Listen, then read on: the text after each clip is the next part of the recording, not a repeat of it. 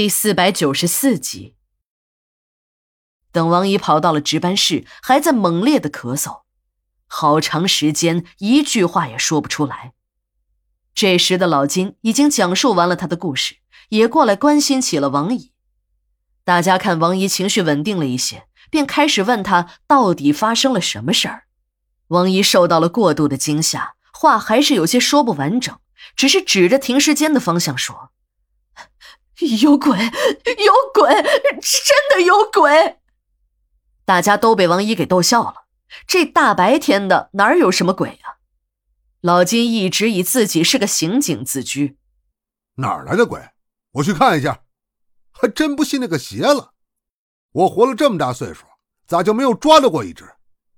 老金的话还没说完，刚接完电话要去收尸的张哥便接了话茬儿：“我说金局长，你就不能少说点大话？这病从口入，祸从口出，你知道不？还要抓鬼？你先把你说的那个僵尸整明白了。”老金遭了张哥的抢白，一下子弄了个大红脸可像老金这种豪放派的人是不会在意这么几句话的。虽然嘴上已经停下了。不再吹牛皮，可这行动上却没有停下来，大踏步的向着停尸间的方向走去。看老金那动作的麻利劲儿，还真有点警察抓坏蛋的豪情。张哥看老金那滑稽样子，说了一句无聊，便开着运尸车去拉业务了。我们管理的同事都知道，张哥最反感和别人讨论有关鬼的话题了。他的妻子小茹的来路就大有问题。直到现在，老王还坚定地认为小茹的身份和那具女尸有关。老王是有证据的，说两个人长得也太像了，简直就是一个人。火化一个，复活一个，不是有鬼怎么解释？张哥什么事儿都很听老王的，只是老王分发给我们的桃木剑，还有老王在每年春节前发给大家的护身符，张哥都会毫不犹豫地拒绝。即便是勉强要了，也不会带回家，而是悄悄的扔掉。老王只去过张哥家一次，就说那里不对头。张哥好像也明白一点什么，从不因为这件事儿和老王吵。老金已经冲进了停尸间里多时，也不见人出来，人们赶紧跟了过去，也进了停尸间。停尸间里，老金正在和一个高高大大的年轻人吵架呢。老金正在气呼呼的指着那个年轻人的鼻子骂着：“臭小子，你他妈越来越不学好！说，你来这死人待的地儿干啥啊？不说，老子抽死你！”这个年轻人扬着头，一副毫不在意的样子，表情也很自然，甚至还带着一丝的微笑。我干啥？我干啥用得着你管吗？再说了，你什么时候管过我？别跟我大喊大叫，你没有资格，懂不？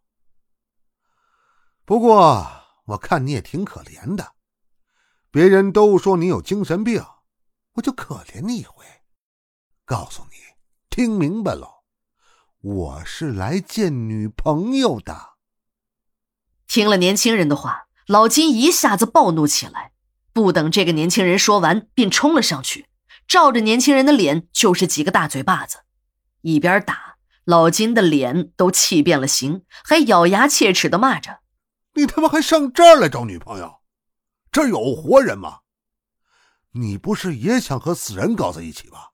干脆让老子直接打死你，省得你出去丢人现眼。”这时，这个年轻人被打急了，向后退了两步，躲开了老金的巴掌，也提高了嗓门喊了起来。别以为你自己是什么好东西，我没媳妇儿，我是光棍，我找媳妇叫搞对象，不丢人。不像你，我妈活着的时候你就跟秦姨说不清楚，你知道不？你那叫搞破鞋，那才叫真丢人。听到这儿，人们才算明白了，感情这个小伙子是老金的儿子，也就是小金了。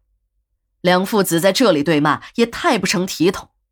秦姨年龄大，说话有威信，看到这种情况，立即阻止了父子俩的争吵。这个时候的老金也感觉到了自己的失态，低着头穿出了人群，头也不回的向着殡仪馆的大门走去。小金呢，倒是没有走的意思，还在停尸间里一圈圈的转着，把每一张停尸床都看了个遍，好像是在找什么东西。当他看到年轻的女尸时，还要低下头仔细的观察一下。从小金的表情上可以看得出来，这个年轻人精神上似乎是有一些问题。那种表情不是专注，而是显得呆滞和茫然，眼神呢也有些发散。当七哥和小赵两个人把小金强行推出停尸间时，这个年轻人的嘴里还在喊着他是来约会女朋友的。直到晚上回到解剖中心。在四楼的一份档案中，我发现了老金说的那个案子的卷宗。